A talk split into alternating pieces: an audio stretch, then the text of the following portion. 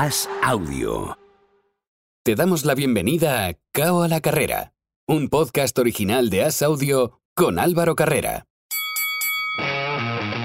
Damas y caballeros, ladies and gentlemen, bienvenidos al podcast que analiza la actualidad del boxeo nacional e internacional. Bienvenidos a Boxeo a la Carrera. En la esquina neutral, representando al diario As, recibimos a Álvaro Carrera.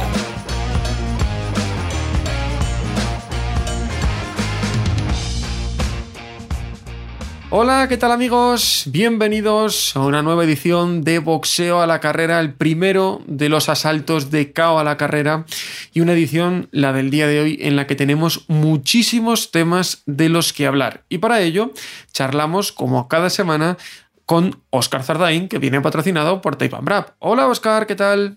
¿Qué tal Álvaro? Buenos días o buenas tardes. Oh, buenas noches, esto ya sabes que, que, no hay problema. Lo a la hora que quiera. Depende de a qué hora nos escuchen. Un fin de semana que tuvo varias cosas, eh, sobre todo en cuanto a españoles, y un fin de semana al que viene que tenemos muchísimo boxeo. Así que sin más preámbulo, vamos a comenzar con el repaso. Lo más importante, victoria de Sandor Martín, que derrotó por decisión unánime 190, 190 y 99-91 a José Félix y, y Alza, el WBA internacional del superligero. Hizo Sandor lo que tenía que hacer. Ganó con una superioridad eh, increíble, no tuvo problemas y reclamó un mundial. Era lo que tenía que hacer, ahora toca esperar a que, a que suene esa, esa oportunidad, Oscar. Sí, ahora está un poco, ya no está un poco en, en su mano, eh, porque depende, pues eso, de, Josh Taylor y de, qué decisión finalmente tome, que parecía muy claro que se iba a ir al welter, pero de momento lo está retrasando. Lo bueno es que pase lo que pase, él está en una posición muy privilegiada y vamos, yo creo que teniendo en cuenta con la promotora que está trabajando ahora y, y sus últimas victorias, mal se tiene que dar para que el, el, siguiente combate no sea por el título del mundo. Y precisamente eso es lo que él pedía y escuchamos las declaraciones que hacía Adazón una vez que terminó la pelea. No me he sentido presionado, pero sabía que era un rival difícil, incómodo, que nos había estudiado bien y eso era realmente lo que más me preocupaba. Había visto muchas sorpresas en los últimos días de boxeadores favoritos y no quería que me pasase lo mismo. Bueno, al final eh, yo soy un boxeador completo, lo que él traía no me asustaba, he enfrentado a grandes pegadores y ninguno ha podido conmigo. Entonces realmente creo que teníamos que hacer nuestro trabajo y salir con el brazo en alto, no quedaba otra, no podíamos fallar a los mejores. Si no es un título mundial, quiero que sea una eliminatoria mundial. Quiero a Ramírez, quiero a Cepeda, quiero a Teófimo López, quiero a los mejores de la categoría de las 140. No he venido aquí para jugar. Quiero marcar una nueva época para el boxeo aquí en España y me encantaría que Dijer me dé la posibilidad de traer el título mundial aquí a casa. Sería algo muy bonito y os aseguro que no iba a fallar. Ojalá que llegue pronto ese, ese, combate, porque en el momento de forma que está, Oscar eh, puede ir ante cualquiera con garantías de, de, ganar, por muy difícil que sea, que obviamente hablamos de que va a ir a por un mundial, no va a haber una pelea fácil. Desde luego.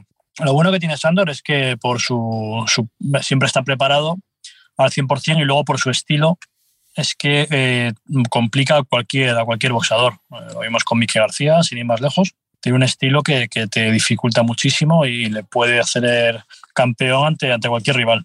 Y en esa misma velada eh, peleó también Samuel Carmona, que ganó a los puntos por decisión unánime al mexicano Joel Córdoba 96-94, 96-94 y 97-93. Una pelea que empezó muy bien para Samuel, bajó un poquito el pistón, el mexicano no lo hizo, llegó a pasar momentos muy malos, pero sin duda alguna un aprendizaje muy positivo para Carmona en estos 10 primeros asaltos que disputa, que siempre se pueden hacer largos y en el caso de él lo vivió en primera persona que cuanto más rodaje en el campo profesional mejor antes de los grandes combates.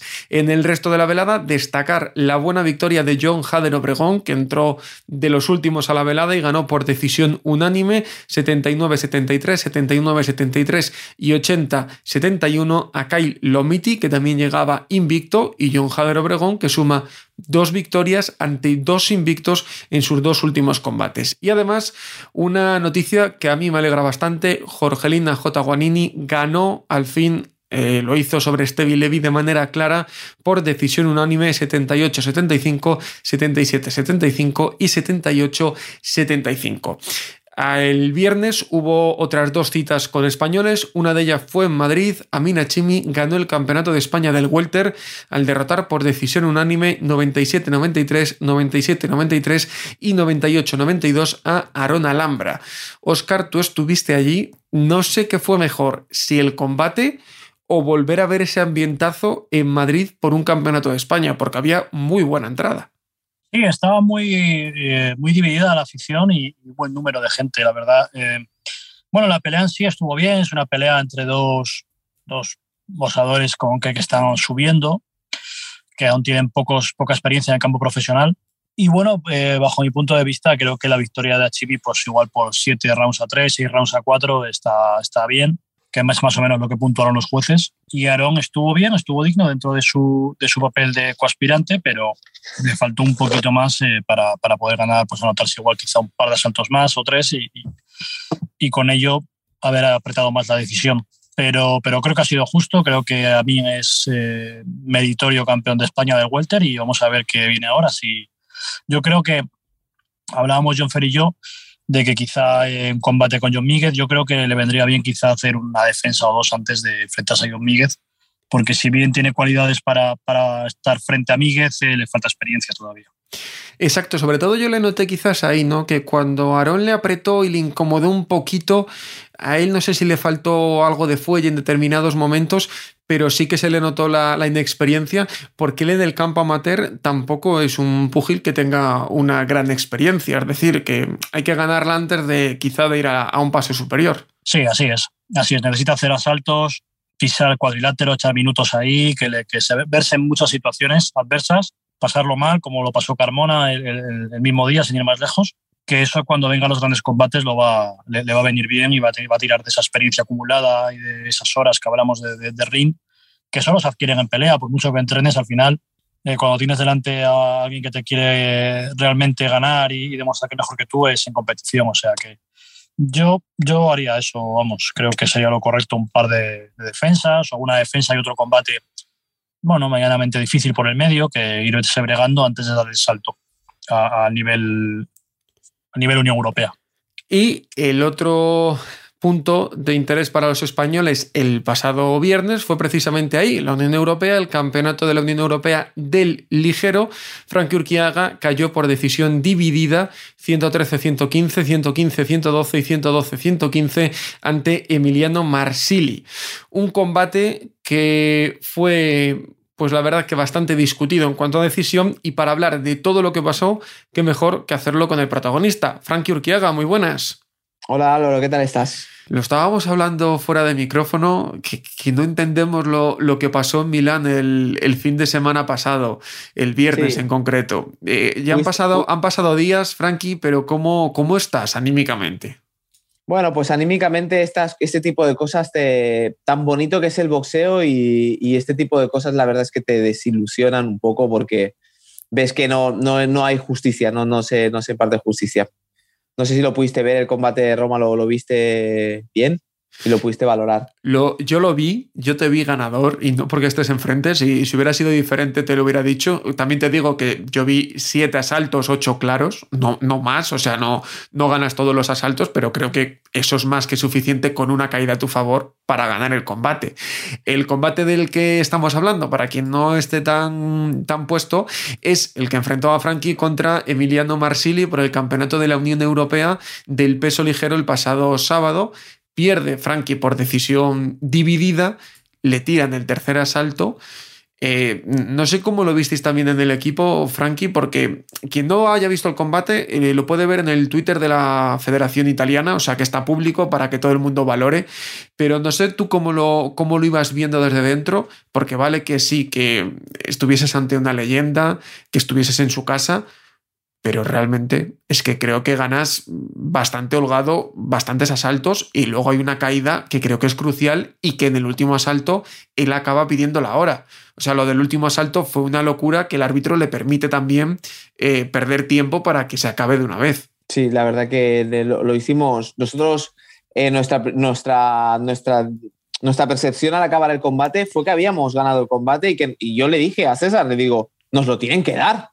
Sí, sí, por supuesto, hemos ganado. O sea, nos lo tienen que dar. Cuando empiezan a decir el veredicto, las cartulinas. Y luego vi cosas raras porque vi que estaba el, promotor del evento, eh, el promotor, estaban como metidos la, en la mesa federativa cuando estaban contando las puntuaciones. No sé, ya te lo esperas todo, te lo esperas todo, pero no te crees que va a ser tan, tan descarado, ¿no? Tan, tan descarado porque yo ciertamente, o sea, siendo, siendo incluso casero, ¿no? Decir, mira, oye, mira, los asaltos que estén parejos, pues que se los lleven él. Yo veo un 7-5, claro, siendo casero, o sea, diciendo, este asalto que es dudoso, vamos a dárselo a ellos. Y esto, eh, eh, ¿cómo afecta moralmente a querer seguir? Porque tú tienes tres derrotas, Eddie Statley, de aquella manera, Anthony Crolla, de aquella manera, y ahora esta de aquella manera también. Es que tus tres derrotas han sido fuera de casa y con peleas muy, muy dudosas. No, no quiero hablar de otros términos que a veces se abusa de ellos, pero son muy, muy dudosas las tres derrotas y que las podéis haber ganado perfectamente y que al menos yo las vi ganadoras en las tres.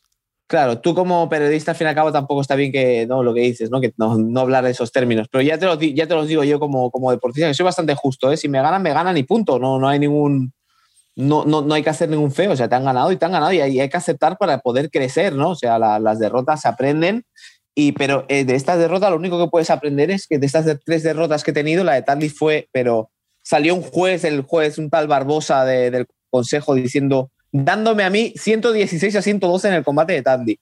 El combate de Crola, eh, el diario de San, el diario de ellos, hablaban de robo, robo en la retirada eh, de Crola eh, cierra una maravillosa, el titular, cierra una maravillosa carrera deportiva con un robo eh, ante Urquiaga. El combate este también, o sea, y no, no, puedes, no puedes hacer nada y lo que sientes es una impotencia tremenda, como un deporte tan maravilloso y tan bonito se puede ver manchado por terceras personas que desde abajo lo puntúan, ya no subjetivamente, sino injustamente. Y es que además, Frankie, eh, lo, si estuviese en tu pellejo, lo que más me molestaría a mí es justo lo que estás diciendo tú, que ahora mismo lo que, lo que podéis hacer es esto que estás haciendo. Eh, bien entendido, patalear y quejarte. Porque más allá de eso no va a haber un cambio de resultado, no va a cambiar nada y obviamente tú ya tienes ahí otra derrota en tu, en tu currículum que ahora tienes que volver a rehacer el camino. Quizá eso es lo que más duele, que, que se sabe que muchas veces vas fuera de casa y que te puede pasar de todo y que nadie va a hacer nada. Sí, y la gente, la familia, los amigos, ¿no? la gente que está más cercana, no te preocupes, para nosotros eres el campeón, has ganado, tal. Al fin y al cabo, de aquí 10 años, nadie se acordará. Eh, si a Kiko le ganaron metiéndole 4, 28.400 cabezazos y, y, finalmente eso con los ojos ensangrentados no veía y le ganaron. Eh, nadie verá eso, o sea, la gente verá de que en ese se ganó el combate, lo perdió, perdió por puntos y perdió el cinturón y que, y que y, la gente verá en VoxRec o en cualquier otra página que yo perdí ese, ese combate por decisión dividida y punto. Y la verdad que se te quitan bastante las ganas, eh, uno le desmotiva y porque hay mucho trabajo detrás y mucho sacrificio, dejar de ver. Yo, por ejemplo, tengo un niño de 5 años, dejar de verlo para poder entrenar.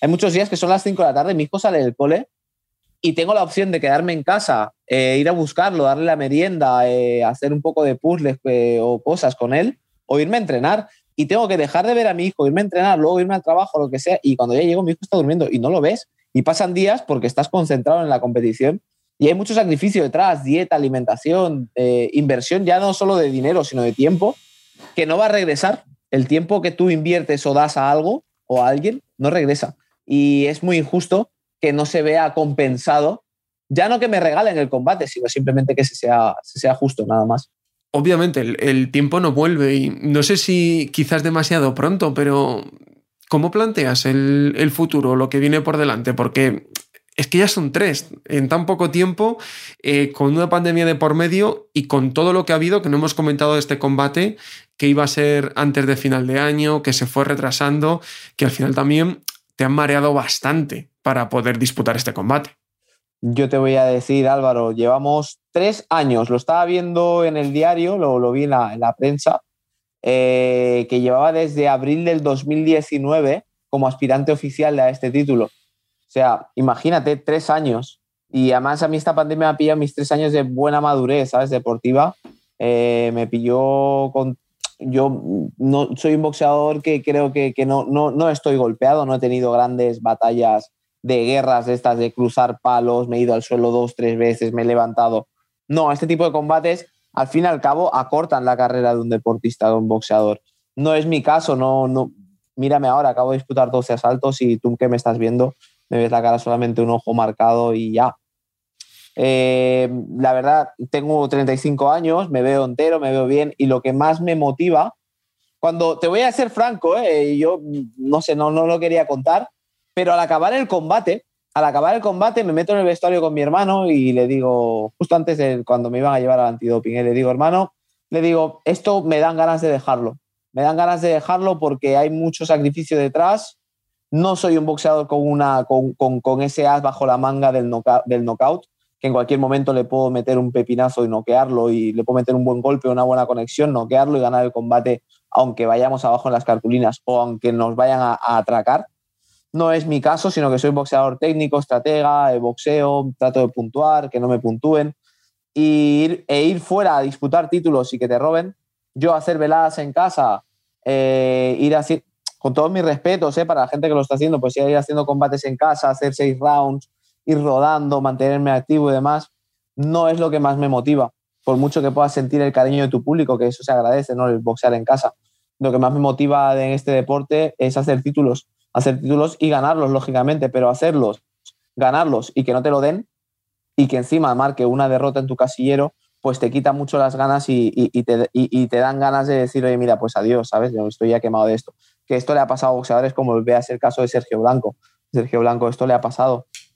Eh, veas el caso con el combate con Mar Vidal en casa, veas el combate con, con el italiano también, que fue con un italiano creo de Opi también, Alberto Servidei creo que se llamaba. Eh, y lo acabó dejando por lo mismo. Se te quitan bastante, se te quitan bastante las ganas, pero por otro lado, voy a romper una lanza a, mi favor de seguir esto que yo amo este deporte y no te pueden quitar las ganas las injusticias que hay de por medio de otras personas. Y luego además el haber encontrado una persona en la esquina como es César Córdoba, con el cual me, hay una conexión especial, eh, nos entendemos muy bien, ambos somos técnicos, eh, boxeadores técnicos, estratega, y lleva muy bien la esquina, me da mucha calma, mucha tranquilidad y mucha seguridad. Y me siento muy a gusto y creo que acabamos de empezar y, podemos tener oportunidades de poder disputar algún título y de, y de poder ganarlo, ¿cómo no? Porque lo estabas comentando, estás ahora en la esquina con, César Córdoba, con, tu hermano, eres agente libre en cuanto a, manager, a, promotores, eres tú el que, el que dirige el cotarro, digamos. Eh, la idea sería eso, ¿no? Ir a grandes oportunidades. O sea, no, no te veo yo con intenciones de hacer peleas de, de rodaje hasta que llegue la oportunidad, sino que esperar a que vuelvan a aparecer, que aparecerán, porque eres un boxeador que has demostrado que cuando sales fuera das la talla es lo que justo cuando llegué a Italia, a Roma, nos decían eso, ¿no? Cuando nos presentaban, decían, no, no, si ha boxeado con Crola, ha boxeado con tal, ha hecho el europeo, ha hecho tal. Nos va a llegar oportunidades, eso está claro. Nos va a llegar oportunidades de disputar títulos, de hacer grandes combates. Al fin y al cabo, ¿qué promotor no quiere poner a su boxeador por un título con alguien que está, eh, tiene un buen récord tiene derrotas que, te valoran, o sea, una derrota ante, por decisión mayoritaria con Corolla te revaloriza como deportista, como boxeador, con un knockout únicamente en su palmarés. ¿Qué riesgo supone eso para tu boxeador? Que lo vayan a noquear. Y que sabes además que jugando en casa tienes el, digamos que la vista de los jueces un poco más casera, ¿sabes? O sea, es fácil que nos lleguen oportunidades para disputar combates fuera nos va a llegar, eso está claro, y para entonces nos cogerá preparado también. ¿Y si te llega una oportunidad contra alguien top en España? Eso es una de las preguntas que, pasó, que nos hicieron, ¿no? La federación también, ¿no? Que, porque nosotros hemos hablado con la Federación Española para que mm, esto no quede, no quede impune, que no quede nada, ¿sabes? Que, que se meta un poquito de presión en la federación, en la EBU, para que ya no, no lo van a echar para atrás y van a decir un no contest, esto no va a pasar pero al menos que nos valoren y que, que no nos bajen, que no nos penalicen en el ranking y que nos tengan pendientes para poder hacer otra vez el título de la Unión Europea si es que se fuera el caso. En cuanto a la pregunta que me dice si con algún boxeador top en España, pues claro, está muy, estaría, estaría muy bien, sería maravilloso, pero claro, también tienes que ver la parte económica, ¿no? O sea, yo solamente, yo primeramente me muevo eh, por los títulos, me llama mucho, si fuera un EBU de por medio, por ejemplo, lógicamente, si es en casa, tiene más, tiene más, tiene más morbo, ¿no? El hecho de poder hacerlo ante un boxeador español, lógico. Pero, pero también te tienes que mover un poco por la economía. Yo primeramente me muevo en los títulos, porque he tenido ofertas para hacer combates de, dinero antes de disputar el combate ante Marsili. Y las he rechazado porque me interesa más el título que el dinero en sí. Pero si hay un título de por medio y hay un boxeador español, oye, para adelante, si hay un buen título, ¿sabes? Un título que te puede, que te puede, no, te puede dar eso que, quieres, ¿no? El reconocimiento deportivo de haber conseguido pues, un campeonato de Unión Europea, un campeonato de Europa, un campeonato. Bueno, de, todos modos, también siempre he dicho que me hace mucha ilusión ser campeón nacional. El, campeonato de España me hace muchísima ilusión tenerlo porque al fin y al cabo no deja de ser tu casa. Y ser campeón de tu casa es muy bonito. Pues Frankie, me alegro un montón de haber podido charlar contigo, de que nos hayas explicado todo tan bien, que supongo que no están siendo días fáciles para, para ti y que ojalá dentro de poco volvamos a hablar porque salen esas oportunidades y que puedas pelear y que puedas hacerlo con jueces que sean justos y que haya un resultado digno a lo que se ve en el ring. Muchas gracias, Frankie. Muchas gracias. Sí, cierto. Es el, tema es que esto no hace bien a nadie el boxeo, ni a los boxeadores, ni a los propios jueces, ni, ni a las ni a las promotoras. No hace bien al boxeo esto. Esperemos que algún día esto pueda cambiar y que, y que esté vivo para poderlo ver. Una pena, Oscar. Veníamos de lo de Kiko y los cabezazos de Warrington, ahora esto de Frankie Urquiaga. Es que la, película no cambia, es, cuesta un mundo ganar fuera de casa. Sí, bueno, en Italia siempre ha sido territorio comanche para, para ese tipo de emboscadas, de, de, hacerte auténticos eh, escabechinas con los jueces. Y la verdad que es el mal del boxeo los, arbitrajes caseros, los, jueces caseros, y por desgracia no tiene pinta de que vaya a cambiar. Es una pena porque creo que Urquiaga es un chaval que tiene nivel suficiente más que de sobra para ser campeón de la Unión Europea y, y poder aspirar a un europeo. Pero bueno, no queda otra que, remar para adelante y ya está. Esto le ha pasado, pues sin ir más lejos, a Kiko le ha pasado cinco o seis veces antes de, de, esto que le ha ocurrido en, en Leeds, ¿no? Eh, así que ánimo y, y para adelante. Y el fin de semana se despide en cuanto a competición internacional con dos combates femeninos. En Chihuahua, en México, Yamilet Mercado venció a Isis Vargas antes del límite para retener el WBC del Super Gallo. Mercado que no competía desde que había subido de peso para pelear con Amanda Serrano y en Reino Unido, Shabana Marshall retuvo el WBO del medio al noquear en tres asaltos a Finky Hermans.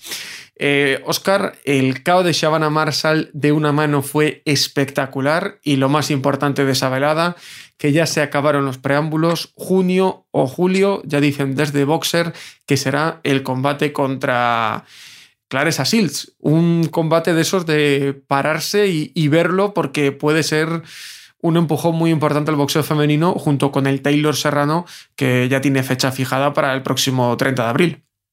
Desde luego, es para apuntarlo en la agenda, poner alarma de móvil porque es de las, de las que apetece mucho, mucho ver. Y después de este KO que hizo, que fue espectacular, eh, la verdad que vamos a ver, es una rival que, vamos a ver dónde está Clarissa Sil, si es tan buena como ella se cree o, si tiene oposición delante, como, como parece con, con Savannah Marshall. Y es que además el morbo, hay que recordar que solamente en el boxeo ha perdido una vez Clarissa Sills y precisamente fue en amateur contra Shabana Marshall. Por, por eso el morbo es máximo. Vámonos a este fin de semana que tenemos muchísimas cosas, todas concentradas el sábado. Lo más importante a nivel mundial, al fin vuelve Gennady Golovkin, lo hace contra Ryota Murata, unifican en Japón eh, los cinturones IBF y WBA, WBA el que tiene el japonés, que no pelea desde diciembre de 2019 y no pelea desde diciembre de 2020, Gennady Golovkin, quien este viernes hace 40 años. Es un combate en el que a priori Oscar Golovkin tiene que ser favorito. No hay que despreciar a Murata, que ha sido campeón olímpico, pero Golovkin debería ser favorito, ganar y pensar en Canelo en septiembre pero es que todos esos castillos en el aire son muchos, pensando además la inactividad de ambos. Sí, bueno, a ver, eh, Golovkin es favorito sobre todo por el nombre, ¿no? Obviamente, y el historial que tiene. Mm, el tema es que Murata también es una incógnita porque lleva sin boxear un montón y no sabemos qué posición le va a dar a, a, Golovkin. Eh, la ventaja que tiene es que está en casa y que suponemos que, es la pelea de su vida y que se va, a, se va a entrenar y va a hacer un combate para, para dejar eh, ahí historia en Japón.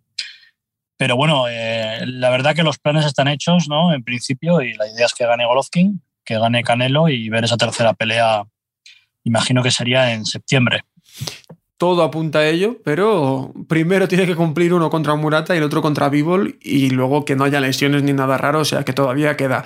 La pelea que es en Japón, aproximadamente sobre la una y media de la tarde, hora peninsular española, que es un horario raro, así que para que todos lo tengáis ahí más o menos controlado, luego sabéis cómo es esto del boxeo y sus horarios. La siguiente cita en cuanto al boxeo tiene a un español. Será en horario europeo, será en Milán y Jacob Caco Barreto desafía al campeón de la Unión Europea del Gallo, Alexio Loruso.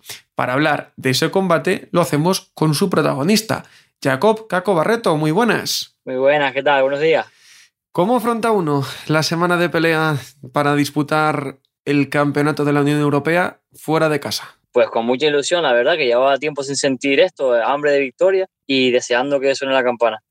¿Cómo, ¿Cómo, han sido eh, estos últimos tiempos para ti? Porque mm, vamos a poner a la gente un, poquito en, situación.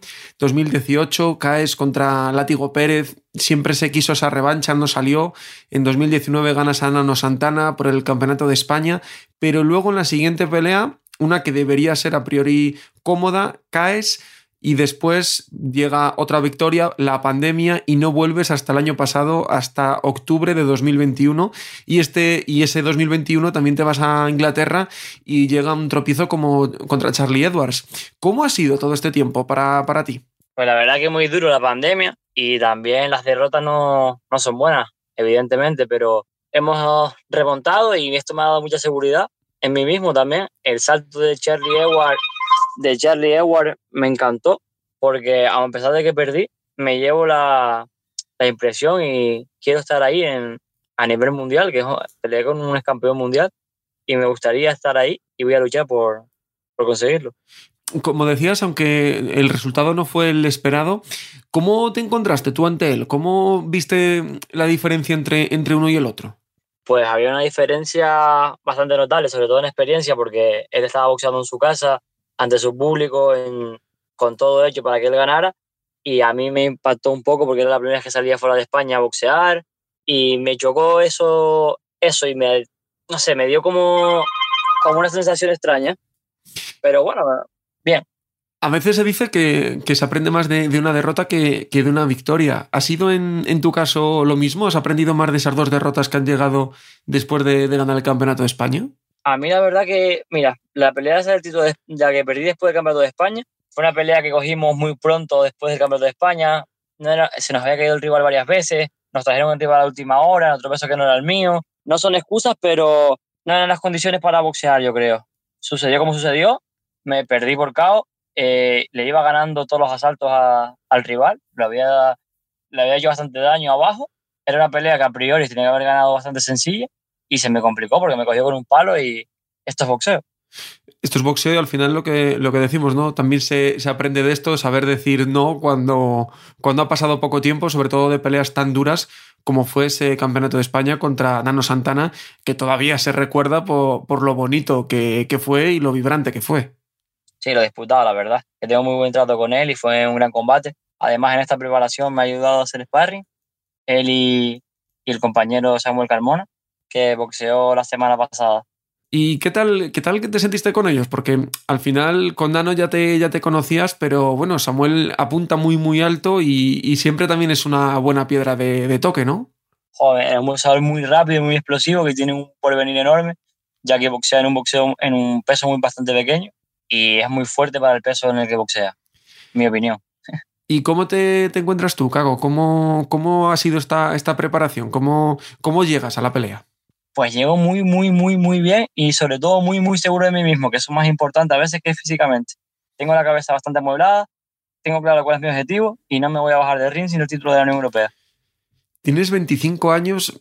¿Crees que también esa seguridad, eh, digamos, de mental que tienes antes del combate llega también fruto de la experiencia, no solo en el ring, sino también en otros ámbitos de, de la vida? Sí, sí, evidentemente. Mm, la primera vez que hice el título de la Unión Europea, hice un salto muy grande de pelear a, a 6 asaltos, a pelear a 12 de repente, también en casa del rival, y no tenía la seguridad en mí mismo de decir, voy a hacer los dos asaltos con un avión.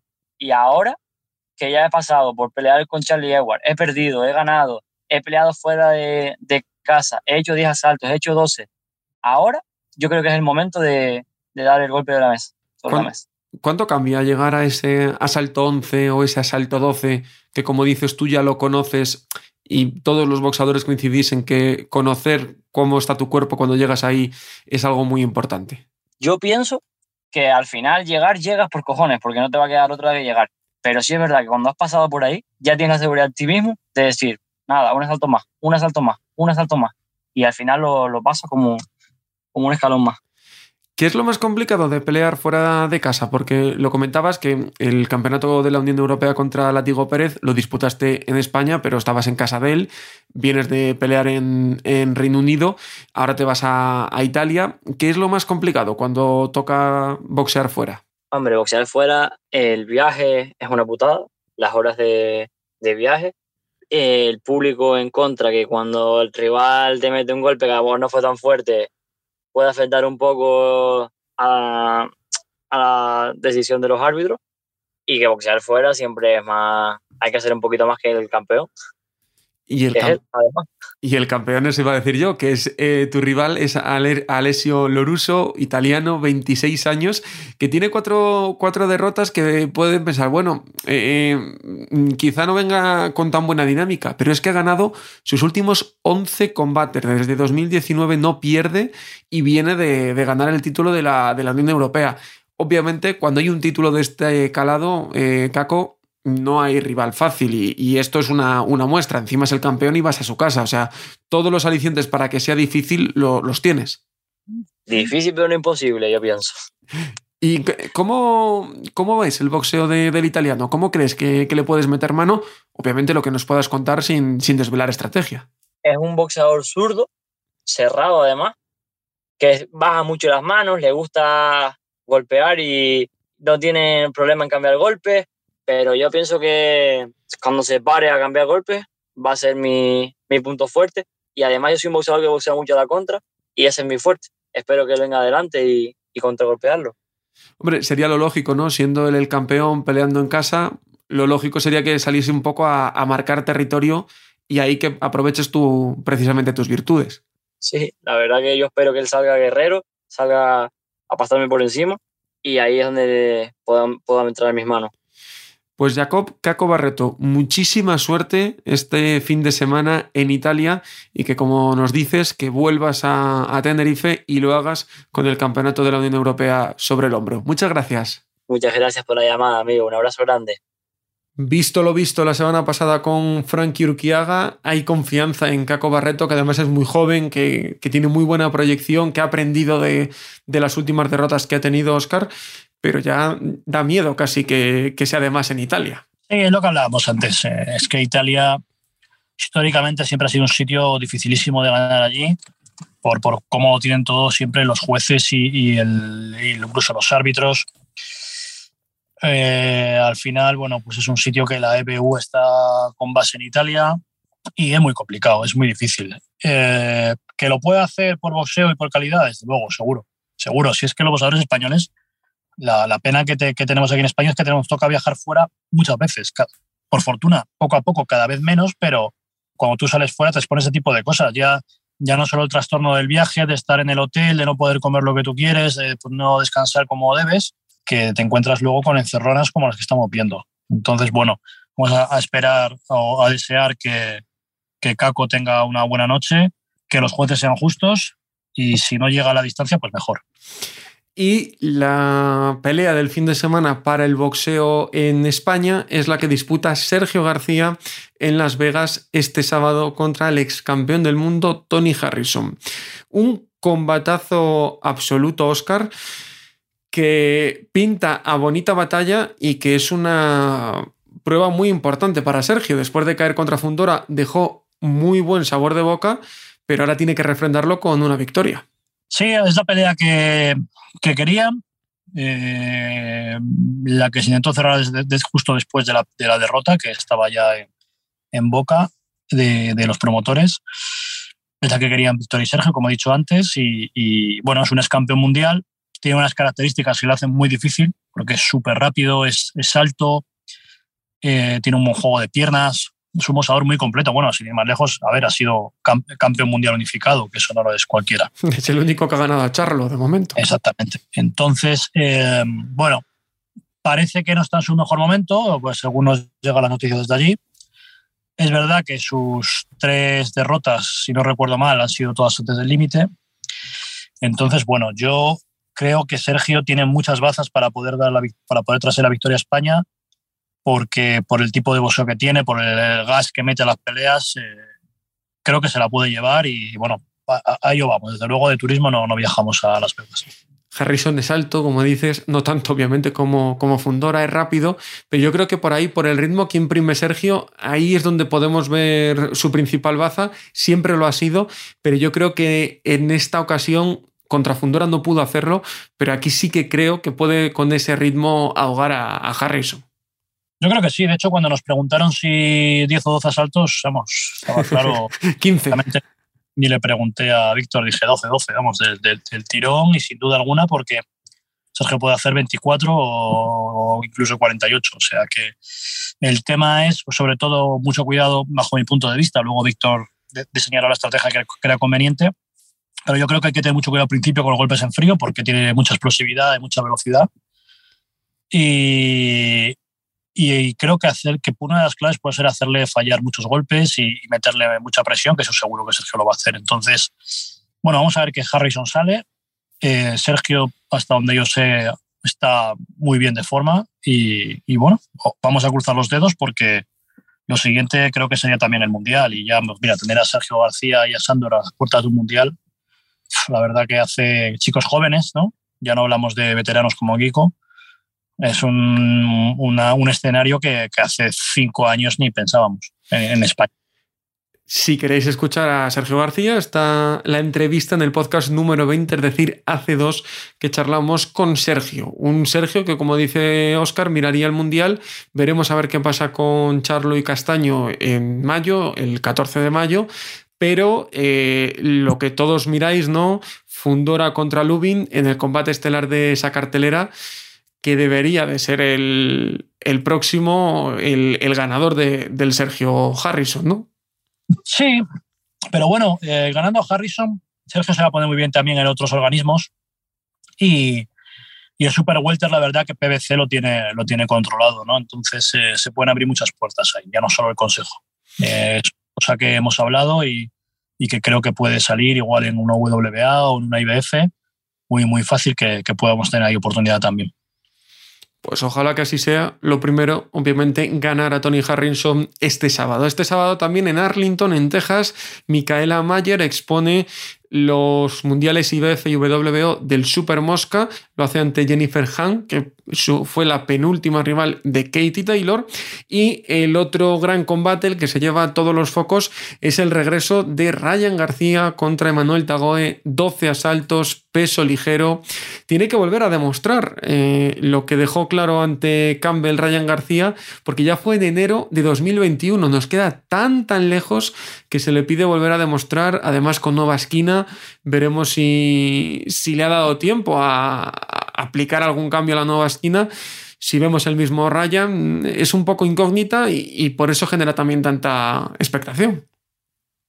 Bueno, desde luego, físicamente las fotos se le ve como un cañón y, hombre, ha pasado mucho tiempo. Yo creo que, que tiene que estar bien preparado Vamos a ver qué te dan de la distancia. Mm, Tago es un desconocido, pero no tiene mal récord. Ha ganado, gente buena y, Viene de ganar en Estados Unidos, o sea que no, que no llega de gana de primera vez, no, no, que ya ha peleado en Estados Unidos, sabe lo que es ganar, perdió en su primera pelea. Lo que pasa es que no tiene nombre, eh, no ha ganado a nadie en un combate estelar y demás, pero, pero bueno, esta es la oportunidad de su vida. Entonces, bueno, vamos a ver. Eh, yo creo que, que puede ser un buen combate. A ver, si Ryan gana en el primer y segundo asalto, dirán que le han puesto un muerto. Y si Tagoe ya no tiene que gana, pero le da pelea, pues dirán que Ryan García no está bien. Y eso ya lo damos por descontado. El tema, sobre todo, creo que es importante recuperar a Ryan García para el boxeo activo eh, porque creo que es, un, es una baza que tenemos ahí dentro de, del boxeo para generar mucho dinero, muchas grandes veladas y, no sé si una futura estrella de nivel de Canelo, pero desde luego tiene mimbres para, para hacer eh, carteleras muy importantes. Entonces, creo que sería, sería muy bueno recuperarle para, para lo que es el negocio del boxeo, sí y tiene un público que mucho no es del boxeo y que eso también puede arrastrar nuevos espectadores. Y en ese peso ligero, para cerrar Oscar, se confirmó la semana pasada la pelea entre Heini y Cambosos de no poder ser Lomachenko porque prefirió quedarse en Ucrania. Era la pelea que se tenía que dar. Aunque a mí me apetece verla, pero es que Heini tampoco me genera expectación. Me refiero, estoy esperando más otras peleas, que además vienen meses muy activos, que esa pero es un buen combate que obviamente hay que, hay que estar atentos porque se unifica el peso ligero y nos quitamos ya eh, la tontería de que yo soy campeón no sé qué, yo soy campeón no sé cuánto. El que salga de ahí es el único campeón de la división. Sí, además tenemos que, vamos a ver eh, qué trae Zeini eh, porque le cambia mucho la película de boxear en casa siempre protegido con su televisión y sus promotores y demás a irte a, a Australia donde ya sabemos lo que le pasó a, a Manny con Jeff Horn y que, bueno, no digo que le vayan a, robar porque es un combate que va todo el mundo viendo y, bueno, tiene, tiene algo más de garantías en ese sentido, pero tiene que cambiar la actitud, tiene que ir a por la pelea desde el principio, porque él ya no es el de casa ni es el campeón. Campeón allí es Cambosos, nadie lo duda, eh, está arropado por su gente, van a llenar el estadio, entonces podemos ver un, combate muy interesante porque podemos ver un Heini desconocido y si sale como otras veces, pues perderá los puntos y, se volverá con cara de tonto de no saber muy bien qué ha pasado, ¿no? Eh, a ver, la verdad que es, interesante y, y además creo que lo podemos ver en buen horario. Veremos a ver, porque creo que no sé si la idea que tienen es meterlo en prime time de Estados Unidos, o sea que igual no nos queda a la misma hora. Veremos a ver cómo, cómo cuadran todo, pero sin duda alguna sí que es cierto que ver un Heini diferente sí que es el único aliciente que le veo por, por su parte. Mucho boxeo, como habéis escuchado, la próxima semana lo analizamos aquí en Cabo a la Carrera. Oscar, un placer. Un abrazo, hasta la próxima. Y a vosotros, a los que estáis de otro lado, gracias por estar con nosotros una semana más. Nos vamos ahora a hablar de MMA y de lucha libre aquí en Cabo la Carrera. Chao, chao.